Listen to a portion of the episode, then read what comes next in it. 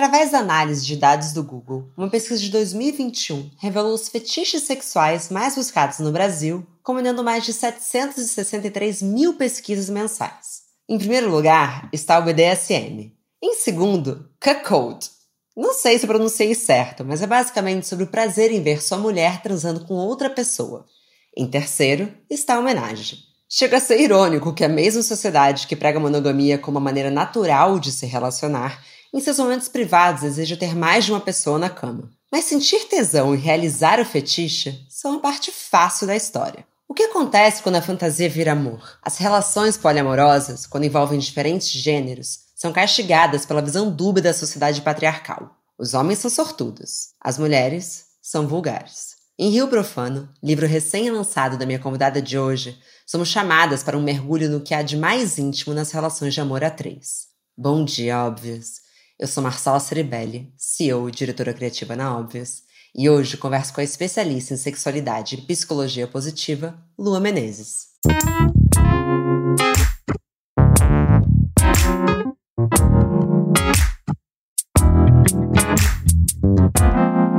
Bom dia, Óbvias. Bom dia, Lua! Como você tá hoje? Oi, Ma. Meu Deus, eu tô maravilhosa, tô com calor, que eu tô aqui no Nordeste, em Alagoas, então não poderia estar falando com você mais realizada. Gente, antes da gente começar, a Lua apenas pegou o computador dela e abriu a porta de casa e mostrou um mar turquesa de Alagoas Gente, que lugar abençoado. Alagoas é realmente um paraíso. Ontem, Marcela, ontem eu tirei um cochilo ali na rede e depois tirei um cochilo abraçando um livro sabe, assim, final da tarde, era tudo que eu queria. Eu digo que talvez um dos grandes prazeres da vida é o banho e soneca depois de um dia de sol e praia. E vem cá, você lançou o seu livro e foi para aí? Eu lancei o livro, eu lancei o livro em fevereiro, a pré-venda. E aí, em março, eu cheguei aqui no Brasil, depois de quase três anos sem vir para cá. Então, estão sendo muitas emoções, assim, porque o livro ele se passa no Rio Grande do Norte, né? Se passa no Nordeste, então eu já vinha desde a revisão do livro me reaproximando muito do lugar, do meu lugar, dessa terra e agora voltar para cá depois de tanto tempo tá sendo bem louco. Me conta um pouco como é que tá sendo essa jornada do lançamento e o retorno que você tem tido. Eu fiquei muito, não sei nem por onde começar assim, porque lançar esse livro foi a realização de um longo sonho. Acho que eu já tinha te falado antes que a primeira versão do livro eu escrevi sete anos atrás. Então, sete anos nutrindo esse sonho até que, enfim, a editora Planeta chegou na minha vida e me ajudou a parir o livro no mundo. Então, primeiro, primeiro de tudo, assim, foi isso, foi a realização de um sonho, mas eu gosto de falar que foi um sonho longo, dolorido, porque eu tive muitas decepções no meio do caminho, nãos e silêncios de editoras então, às vezes, né, as pessoas veem a gente realizando um sonho nas redes sociais, aí pensa, ai, foi tão fácil para ela. Para mim, as coisas são tão difíceis. Então, quero dizer que não foi fácil. Não foi. Mas agora tá sendo.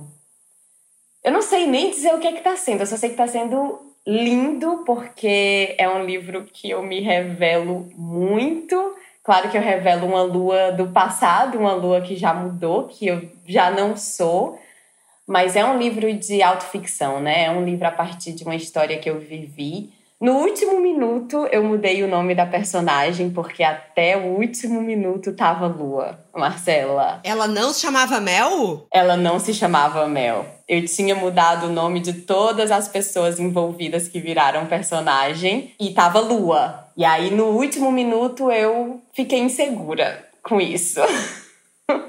e aí virou a Mel. Eu acho que, não sei se é insegurança, mas eu acho que é uma certa proteção, né? Porque a autoficção te permite isso. Bom, eu também tô na reta final do meu livro, a gente já conversou sobre isso, e eu não tenho como inventar personagem, assim, sou eu ali. Então, assim, se eu tivesse a chance de colocar ali um pouquinho mais de autoficção, talvez eu tivesse colocado, mas é porque, enfim, passa muito pelo programa, então tem que ser eu. Mas Conta para as ouvintes sobre o que que o Rio Profano fala. Ai, meu Deus. Então, Rio Profano, ele é uma história de sexo, paixão, encontros. Ele nasceu dos meus diários, então ele realmente tem muitos textos que foram escritos no calor do momento. E ele parte de uma história que eu vivi que foi basicamente uma relação a três. Então, conta a história dessa personagem, que é a Mel, né? Eu falo através da boca da Mel. E ela é uma atriz que mora no Rio Grande do Norte, então ela tá envolta num ambiente de muita arte. Os amigos dela são todos artistas, são todos muito esquisitos e lindos. E eu sou muito apaixonada pelos meus amigos, então sou bem suspeita para falar deles. E aí foi um momento da minha vida, da vida da Mel, que ela realmente se abriu para viver o sexo e os encontros da maneira mais genuína e livre. Então a Mel ela vai vivendo, ela encontra duas pessoas por quais ela se apaixona e aí começa essa relação a três e as dores e delícias dessa relação. Então é sobre isso, mas eu acho que também é muito sobre a jornada de uma mulher se tornando mulher, sabe? Se descobrindo não mais menina, caminhando passos de mulher. Então acho que isso é talvez para mim uma das coisas mais importantes. Você não demora no livro a contar que é sobre uma relação a três. Mas a maneira como você coloca é muito bom, né? Porque vocês estão naquele ambiente do aeroporto e aí ele beija ela e aí depois fala, e aí ele me beija. E eu acho que para quem não tá familiarizado com a história, talvez tome um susto assim, falar, opa, calma. Queria saber como é que foi essa decisão também de como é que você ia expor algo que na nossa sociedade eu não diria nem só que é um tabu, mas eu acho que quando se fala de relações a três, a quatro ou a, mais pessoas, é sempre um ambiente quase pornográfico, né? Quase um lugar um pouco sujo, né? Com muitas aspas nesse sujo. É, e você apresenta com muita naturalidade. Como é que foi essa decisão de contar essa história dessa forma? Então, eu tive até uns feedbacks de gente dizendo que leu a primeira página e ficou, num primeiro momento, confuso. Porque, tipo assim, calma ele beijou ela e depois beijou a outra? O que? Hã? O que está acontecendo? então eu gosto dessa confusão inicial porque o livro ele começa numa margem e termina na outra, né? Então é essa jornada de atravessar esse rio profano e chegar de uma margem para outra. Eu acho que essa, esse tabu das relações não convencionais, eu vivi muito na pele, né? Porque era isso, quando a gente chegava um casal de três nos lugares e a gente não tinha vergonha de mostrar que era um casal de três, era realmente uma coisa muito. As pessoas olhavam, as pessoas ficavam, ficavam confusas. Ao mesmo tempo, como eu estava num ambiente de artistas, os meus amigos olhavam para mim e diziam: Ah, óbvio. Sabe, assim, not surprising at all. assim, não, não era surpreendente. Mas no, nos ambientes mais normais, muitas aspas, nos normais, tinha um impacto mesmo. E eu acho que esse impacto é bom. Claro. E ela foi a primeira mulher que você se relacionou? Foi, eu já tinha ficado com muitas, eu sou bi, né? Então eu já tinha ficado com muitas meninas. Acho que a primeira menina que eu fiquei eu tinha 15 anos. Então eu descobri minha bissexualidade muito cedo. Mas até eu transar com uma mulher pela primeira vez demorou quase 10 anos, porque eu já tinha 24. Então ela foi a primeira mulher assim que eu cheguei a chamar de namorada, embora nunca tenha tido um pedido oficial convencional. É muito diferente de quando eu estou entrevistando autoras de ficção, porque eu quero te fazer perguntas sobre as personagens, mas eu fico constrangida às vezes de estar tá ultrapassando seus limites pessoais. Então, Lua, você responda o que você quiser aqui, tá? Por favor. Pode deixar. A Mel, ela se apaixona pela Rihanna? Ela se apaixona, com certeza. Mas ao mesmo tempo, eu acho que. Ontem mesmo eu abri uma caixinha de perguntas no meu Instagram e aí veio uma, uma menina falando: Eu achei a personagem Rihanna um pouco vazia. Isso foi de propósito? E eu não sei se vazia é a melhor palavra, porque eu não acho que ela é vazia. Ela é uma, é uma personagem muito cheia, muito cheia de tesão. Mas eu acho que realmente não alcança a profundidade com o qual o Davi é descrito. E eu acho que isso é porque a Mel conheceu muito mais as profundezas do Davi do que a da Rihanna. E que na época eu achava que a Rihanna era essa pessoa perfeita que, que não tinha conflitos com a vida, porque tudo parecia estar sempre bom para ela. E depois, com o amadurecimento, eu percebi que não devia estar tudo sempre bom, mas que ela tinha, eu acho, isso aqui é a minha leitura de hoje, que eu acho que ela tinha algumas algumas proteções também que ela não me deixou acessar os medos mais profundos dela. Então acaba que eu acho que tem isso um pouco no livro, né? A profundeza assim do encontro é muito é muito com Davi. Não sei também se isso é muito spoiler, gente, isso é spoiler, mas acho que tá tudo bem, né? Não, tá tudo bem, elas gostam. As ouvintes geralmente gostam de um spoilerzinho ou outro.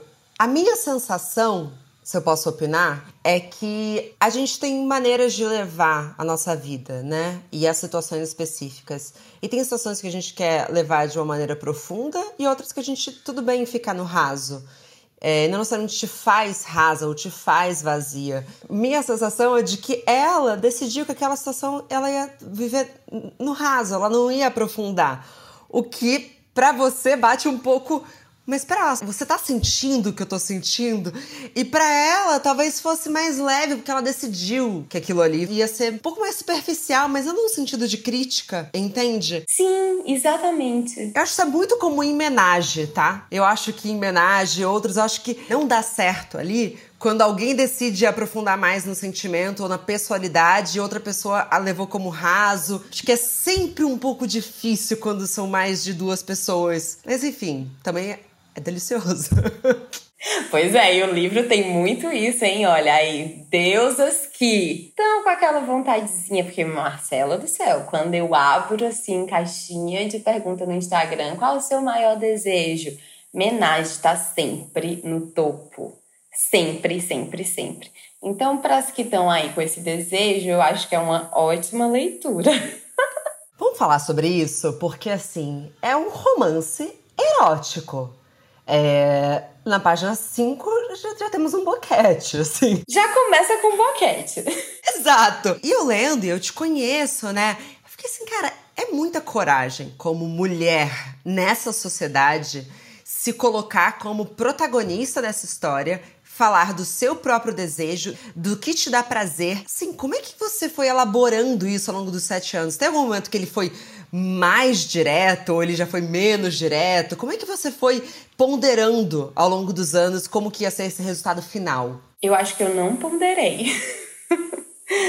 eu acho que foi exatamente isso, porque como, por exemplo, essa página 5 que já começa com um boquete, ela mudou muito pouco em relação à página que está no diário. Então, foi uma noite maravilhosa com o Gabriel, que é esse personagem, que inclusive eu revi aqui, meu Deus, spoilers da vida real. Mentira! Olha, eu...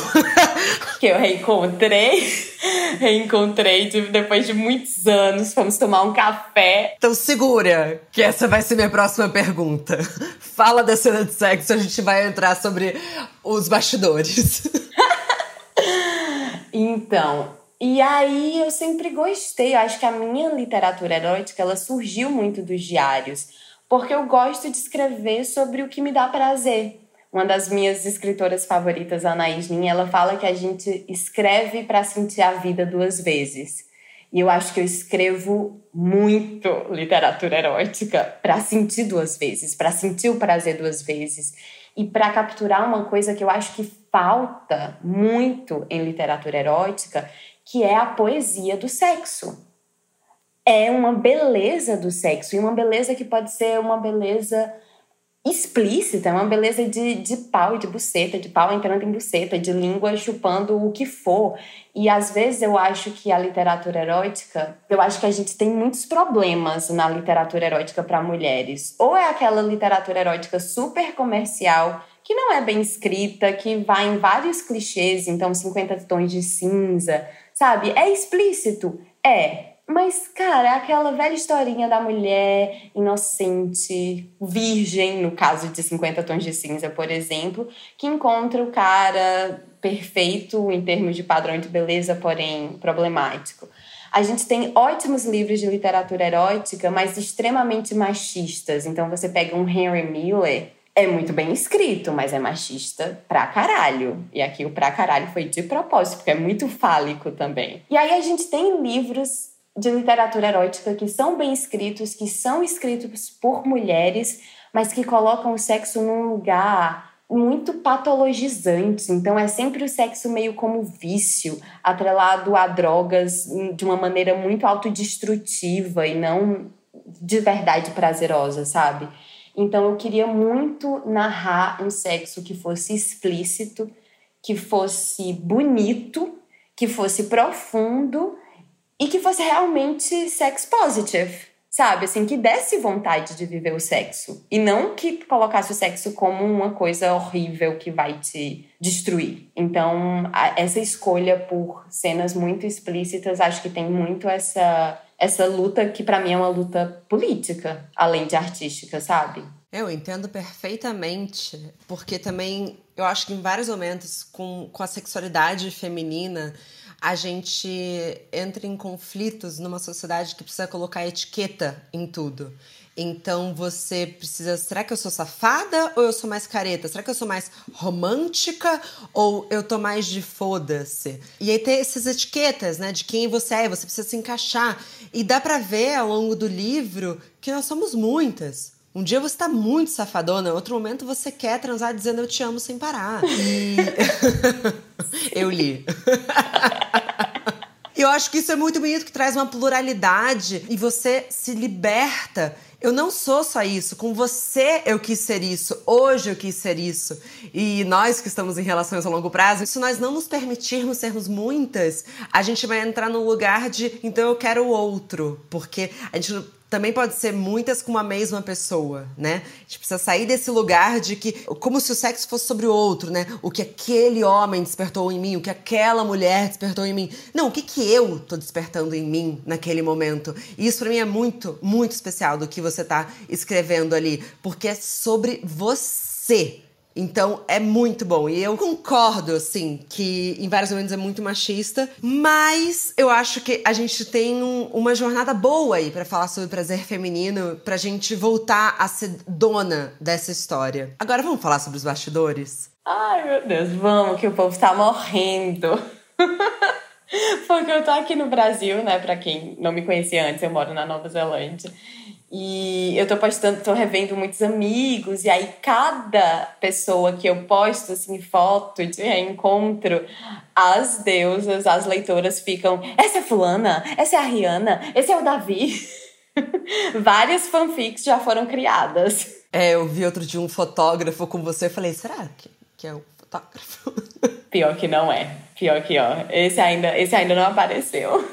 Mas você manteve relação com com os personagens na vida real? Então, as amizades, sim, quase todas. Os amores, sim, também, mas de uma maneira muito espaçada. Então, por exemplo, o Davi, eu escrevi a primeira versão do livro em 2015 e eu mandei para ele em 2017, no aniversário dele. Então, dois anos depois que o livro já estava escrito, eu mandei para ele. E foi bem impactante, assim, para ele ler e ele me mandou um daqueles e-mails belíssimos. Inclusive, os, todos os e-mails que tem no livro são e-mails reais, inclusive os dele. Os dele são e-mails e ele me mandava em inglês, então eu só fiz traduzir. E ele disse que eu fiz um ótimo trabalho de tradução, então eu fiquei muito orgulhosa. Não que ele precise validar nada, mas obrigada. Fiquei muito orgulhosa, porque eu acho que ele tem um jeito muito peculiar, assim, de escrever, que eu acho que eu consegui traduzir que eu acho que dá para ver, né, que não é a mesma escrita, a minha e a dele. Não dá. Você lançou um livro antes dele lançar um livro? Sim, sim. Eu tenho muito amor, assim, por eles. Todos eles, assim, o Davi, a Rihanna, o Gabriel. Eu acho que foram pessoas muito lindas na minha vida. Eu não sei, eu, eu acho que eu tenho um carinho pelo meu passado e uma vontade de honrar o meu passado e honrar esses encontros. Ninguém foi perfeito, eu não fui perfeita. Eles não foram perfeitos. Todo mundo, de alguma maneira, se machucou em algum momento. Ao mesmo tempo, eu acho que essa é a nossa humanidade. Então, eu amo eles, eu realmente sinto que eu amo eles, que eu vou amar para sempre, de alguma maneira, e olha que eu não sou uma pessoa que acredita em para sempre, mas tem uma coisa que eu guardo com tanta preciosidade dentro de mim que eu me sinto muito grata por ter vivido. Então, sim, a gente se fala, eu já vi a Rihanna, já vi o Gabriel, Davi ainda não vi porque ele tá pelo meio do mundo, né, gente? Ele tá aí sendo o que ele sempre foi. Justo. E quando a gente fala sobre relações em que tem duas mulheres e um homem, três mulheres e um homem, é muito difícil não passar por algo que é intrínseco na nossa sociedade, até por tudo que nos passam de mensagens por filmes e cultura pop, que é a competitividade feminina. Eu acho que, claro, você também se apaixonou por ela, mas está na gente, né? Toda a história, a base de 90% das histórias que a gente vê, por exemplo, em novela, que é o, a expressão mais popular da nossa cultura, são duas mulheres competindo por um homem. Como que é viver e retratar isso e não esbarrar nesse lugar de competição? Eu acho que eu mesma me desiludi com as minhas expectativas sobre mim. Porque eu nunca, antes daquela relação, eu nunca tinha me visto como uma pessoa ciumenta. Eu tinha tido namorados ciumentos e possessivos, que eu me sentia sufocada por eles, que eu me sentia reprimida, que eu sentia que o meu jeito de amar era inadequado porque eu queria abrir, porque eu queria viver outras relações. E aí, quando eu entrei naquela relação, que finalmente era uma relação poliamorosa e livre, porque a gente ficou com outras pessoas também no meio disso, até pessoas que nem entraram no livro porque não foram significativas o suficiente. Mas ali, quando eu comecei a, é, isso é muito spoiler, né? Então assim, gente que ainda não leu o livro que não gosta de spoiler, talvez seja um bom momento para passar. Mas quando eu comecei a perceber o ciúme dentro de mim, acabou com as minhas ilusões de nossa, olha aqui que princesinha do amor livre que eu sou. Só que não, hein, bonita. tu jura, né? Então foi muito doloroso, tanto que eu nunca falei isso para eles ao vivo. Né? O Davi ficou sabendo desse ciúme que eu sentia quando ele leu o livro e a Rihanna também.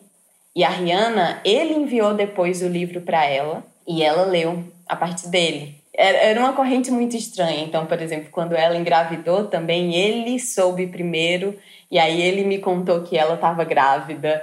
Então tinha essa, esse fluxo ainda correndo de alguma maneira, sabe? Mas é isso, acho que é difícil. Ele era um pouco do centro. Não, eu não acho que ele era o centro, porque aí vai para aquele lugar do homem como centro. Tinha uma coisa que me incomodava muito quando a gente aparecia em público, que quando percebiam, né, que a gente era um trisal, sempre, sempre falavam assim para mim: "Nossa, que homem de sorte". Hum, e eu ficava assim: "Sim".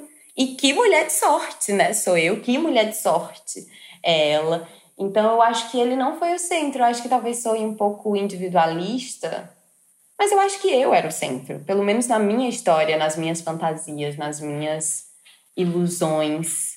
Tanto que a personagem principal do livro é a Mel. Ele vem, ele é muito assim, muso, inspira, inspirador, mas ela segue com ele e sem. Eu falei sobre o centro porque eu acho que em alguns momentos ele se faz como centro. E eu sei que você ama muito ele, estou, não estou julgando a pessoa, estou julgando o personagem, tá? Tá bom, vai, vai, fala. Eu quero saber o que, é que você sente também. Eu quero muito saber, pode falar tudo. Porque em um dado momento ele fala: ah, tal pessoa está agindo como um macho escroto porque eu venci com um ego de macho escroto porque eu venci e fiquei com você. Eu falei, essa, essa é a própria frase do ego do macho escroto. Ele também tem um ego de um macho escroto, ele também se faz disso. Porque eu acho que por mais que exista uma, uma, uma desconstrução, é demais você quando você começa a falar, o ciúmes começou a crescer em mim feito um tumor. Você não quer sentir ciúmes. E talvez ele, aí vou passar um certo pano, talvez ele não quisesse se comportar como o homem que é o centro fálico da história. Mas é muito difícil, dentro de tudo que a gente vive, se desconectar de tudo isso, entendeu? É, é a gente é muito resultado do meio. Então eu acho que tem várias tentativas ali de desconstrução total, de zero ciúme e puta, olha como isso aqui é quase lúdico, né? Assim, temos um castelo. Mas aí vocês começam a parece que cair um pouco na realidade Você acha que foi uma leitura que faz sentido? Eu acho que faz, eu acho que faz total. Inclusive, não falamos de Nicolas, né? Que é o único que eu nunca mais tive contato. Só escutei histórias ruins dele depois, inclusive. e acho que ele fica muito nesse, nesse lugar, assim, do, do macho que não sustentou, né? Não sustentou é, ver uma mulher tão livre, né? E eu acho que esse é um medo que às vezes eu recebo muito de mulheres. Ah, mas e se eu for tão liberta assim sexualmente e eu assustar alguns homens? Eu acho que sim, vai assustar muitos homens. Mas eu acho que esses são os homens que a gente não quer. Pelo amor de Deus, sabe? Não, você não vai se podar pra esse cara gostar de você, esquece. Exatamente, que depois vai ficar tentando te controlar, te diminuir, regular o jeito que você fala, a roupa que você usa, quantas pessoas você já ficou no passado. Então, eu acho que ele foi assim uma passagem bem interessante. Mas esqueci até qual era a pergunta inicial. Se fazia sentido, sim, faz sentido. Não, e essa coisa do ciúme, né? Porque em um dado momento você tem uma virada que você fala, já, já não era mais tesão. Eu queria, na verdade, estar entre eles para impedir que qualquer coisa acontecesse. Queria saber um pouco como é que foi isso para você, assim, ver o ciúme te tomando, porque parece que o ciúmes existe, mas ele não te domina. É, porque os ciúmes eu acho que ele nos deixa cego. Me parece que você conseguiu sentir ciúmes, você conseguiu reconhecer muito aquilo dentro de você.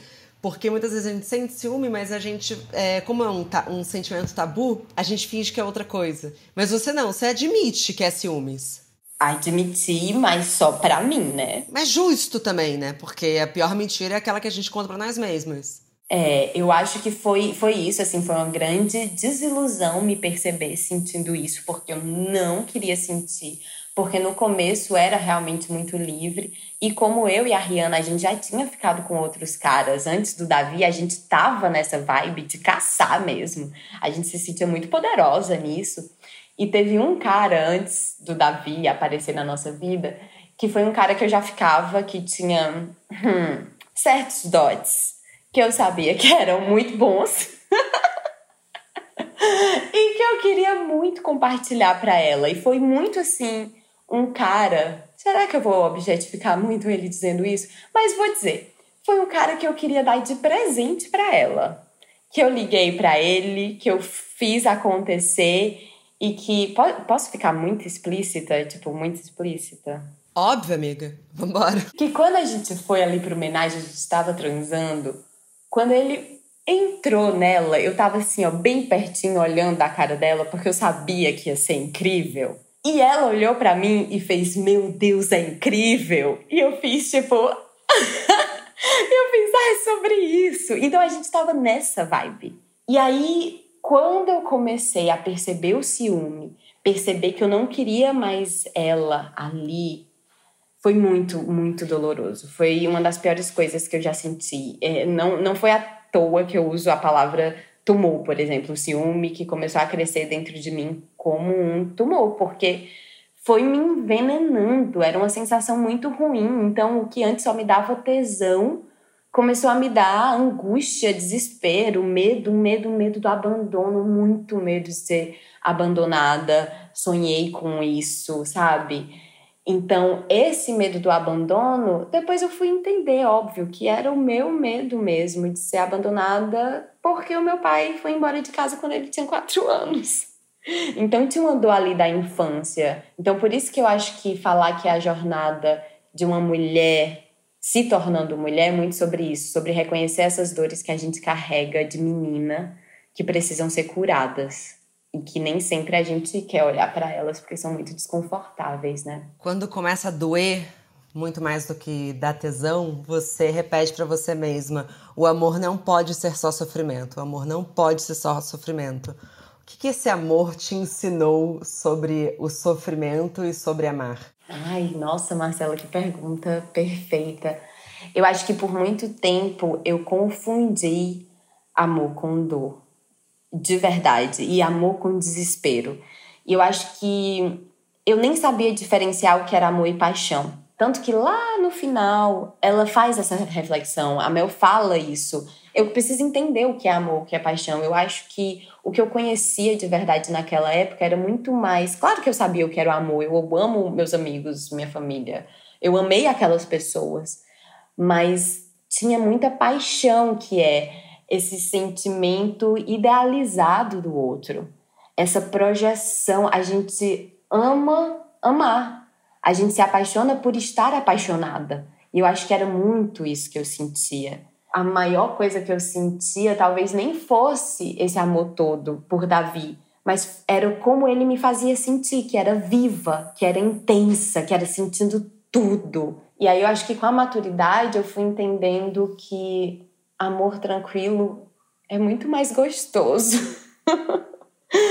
e que amor não dói. Eu acho que o amor realmente não dói. Eu acho que dói amar e não ser recíproco, eu acho que dói amar e ter medo de perder, eu acho que o ciúme dói, que o medo da rejeição dói, mas o amor, o amor não dói. Quando você tá só amando e não tem mais nenhuma noia na cabeça, isso não dói. O amor é só bom. Acho que pode soar meio prega, mas eu acho que o amor é só bom mesmo.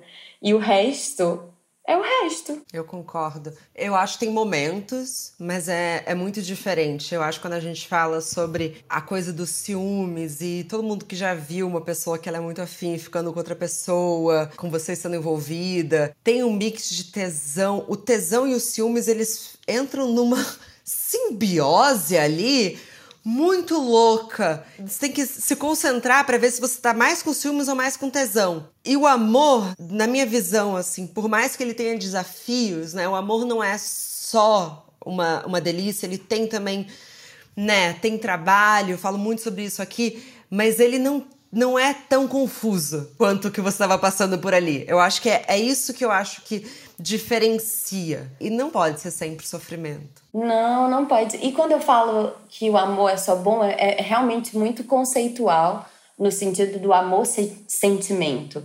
Eu acho que relações dão trabalho. Eu acho que a gente né, falou de relacionamento a longo prazo. Eu acho que é muito sobre dedicação, sobre compromisso, sobre reajustar coisas. Então, esse esforço de manter uma relação boa ou saudável ou amorosa, eu acho que a gente também precisa falar disso, que não é só, ah, é muito fácil, tô aqui amando e vai ser só lindo. Não, não é sobre isso. Mas é isso, assim, o amor com A maiúsculo, eu acho que ele é muito o sentido da vida é a lua em câncer, né, Marcela? Eu sou rapariga, mas a lua continua sendo em câncer. Ai, conheço, tenho sol. Ai, lua maravilhosa. Conta para as ouvintes onde que elas podem ler esse livro, como que elas te encontram. Vamos lá, além do Bom Jobs que você vem sempre. Ai, meu Deus, então. Eu tô no Instagram, Lasciva Lua, com três As no final. Eu tenho um podcast também, que é o Lasciva Lua, que tá aqui no Spotify, em todas as plataformas de podcast. E eu participei! Você já participou e vai participar de novo, né? Que a gente vai falar de relações de longo prazo, que eu quero muito te ouvir também.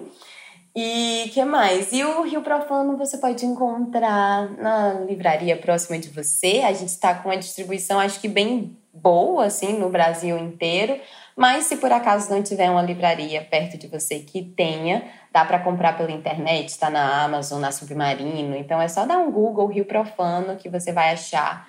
E leiam, gente, leiam mulheres, leiam literatura erótica, indiquem, manda sim para sua amiga, dá de presente para aquela amiga que você acha que precisa.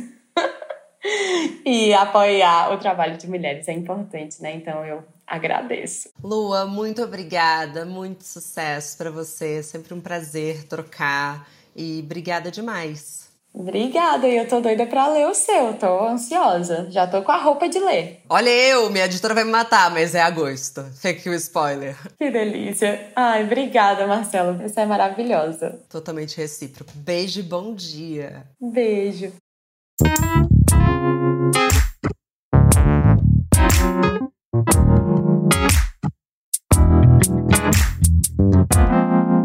Muito obrigada também a você que nos escutou até aqui. Mas a nossa conversa não tem fim. Continuamos semanalmente na nossa newsletter, que você pode se inscrever no www.obvious.cc, no Instagram, arroba e com comentários e sugestões sempre com carinho, no bomdia.obvious.cc.